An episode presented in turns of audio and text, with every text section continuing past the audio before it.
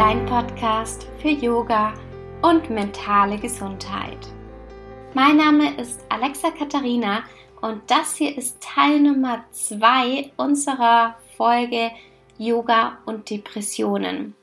Ole Denzler ist in der Psychotherapie tätig und ist heute wieder bei mir zu Gast.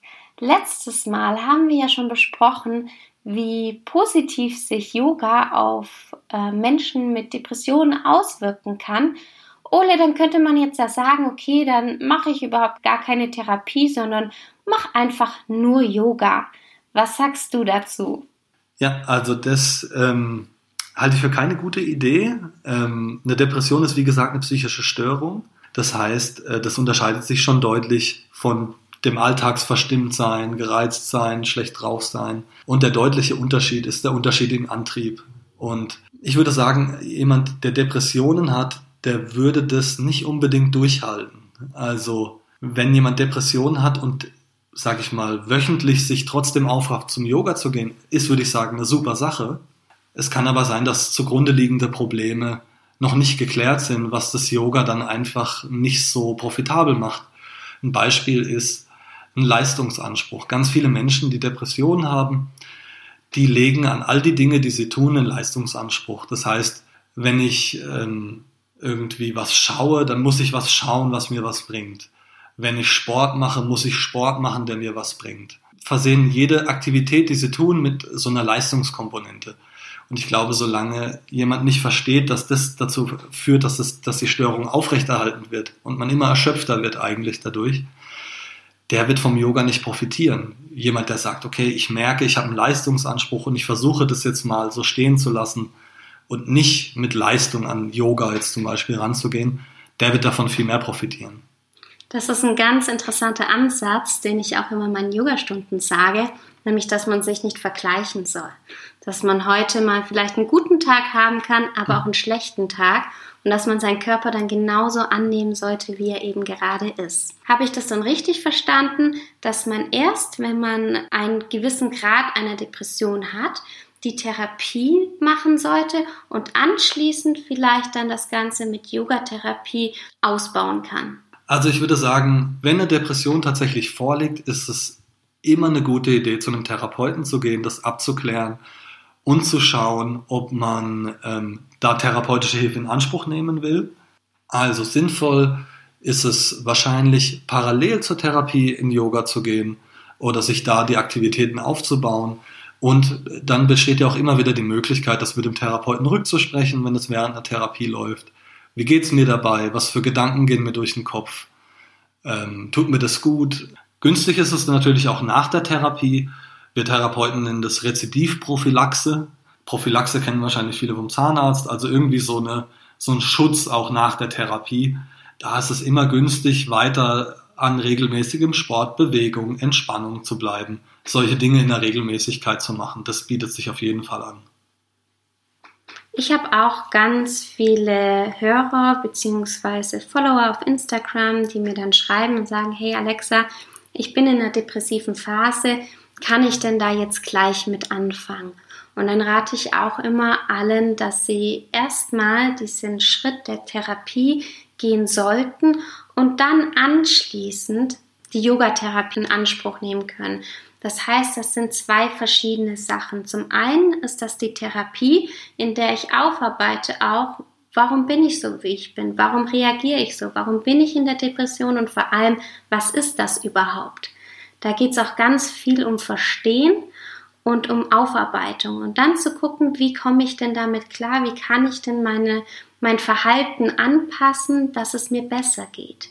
Yogatherapie kommt dann sozusagen danach oder wie Ole gesagt hat, eben vielleicht sogar schon parallel und die Yogatherapie hilft mir dann, mich selbst in meinem Körper wohlzufühlen, mich selbst ein bisschen mehr wahrzunehmen, vielleicht an meiner Ausstrahlung zu arbeiten, an meinem, an meinem Glücklichsein zu arbeiten, emotionale Blockaden, die sich einfach noch im Körper befinden, zu lösen. Und das kommt eben alles erst nach der wirklichen Therapie.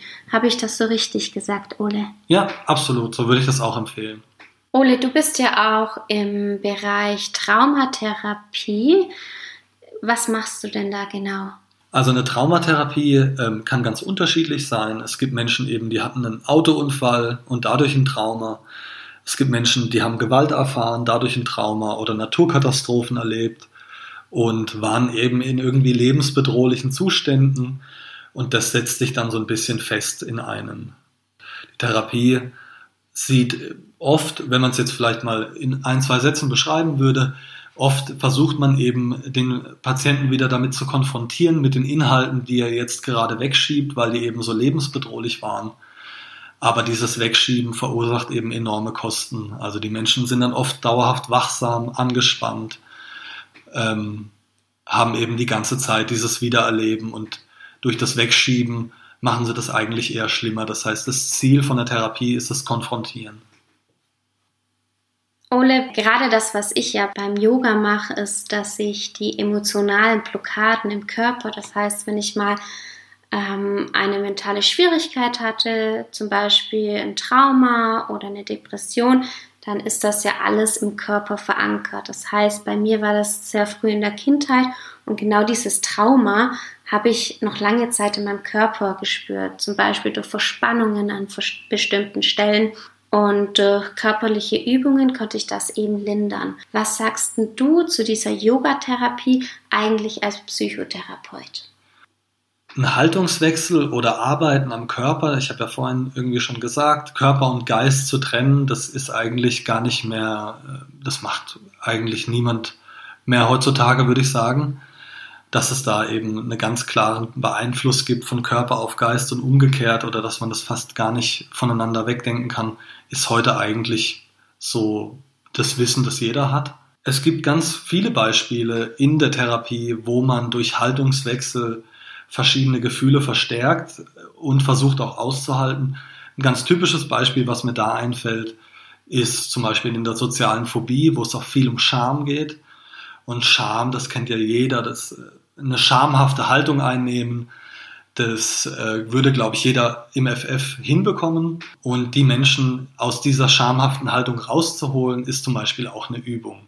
Die ist dann auch wieder sehr konfrontierend und die Menschen finden es sehr unangenehm, ne, wenn man Scham erlebt, Blickkontakt herzustellen, aufrecht zu stehen, das auszuhalten und machen da auch viele Erfahrungen, dass es eben doch geht und dass man dann doch eben aufrecht stehen kann irgendwie und diese Scham auch besiegen kann. Mein Account, beziehungsweise das, was ich ja sehr, sehr mag, ist die Verbindung von Yoga und Depression. Was sagst du dazu allgemein zu Yoga und Depression? Also was ich an Yoga sehr günstig finde, ist einmal natürlich die Bewegung und irgendwie auch die ausgeglichene Bewegung. Zumindest habe ich das immer so kennengelernt, dass man sich nicht überlastet, dass man alles sehr gefühlvoll und fließend macht. Und äh, mit das Wichtigste finde ich an Yoga die Atmung, also eben dieses Achten auf das Atmen. Ganz viele Menschen, die ich beobachte, die atmen falsch, die ähm, sind kurzatmig, ähm, atmen nicht in den Bauch. Und das macht ganz viel mit unserem Körper. Also unser Nervensystem reagiert auch zu Kurzatmung und denkt eigentlich, wir sind im Dauerstress. Und das finde ich super, dass im Yoga auf die Atmung geachtet wird dass man da gleichmäßig tief atmet, dass da Entspannung auch ein wichtiger Teil ist. Das ist alles wichtig bei Depressionen.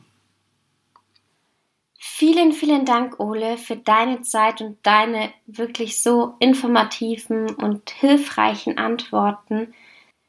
Ich freue mich vor allem auch, dass du aus psychotherapeutischer Sicht viele Dinge genauso siehst wie ich als Yoga-Lehrerin.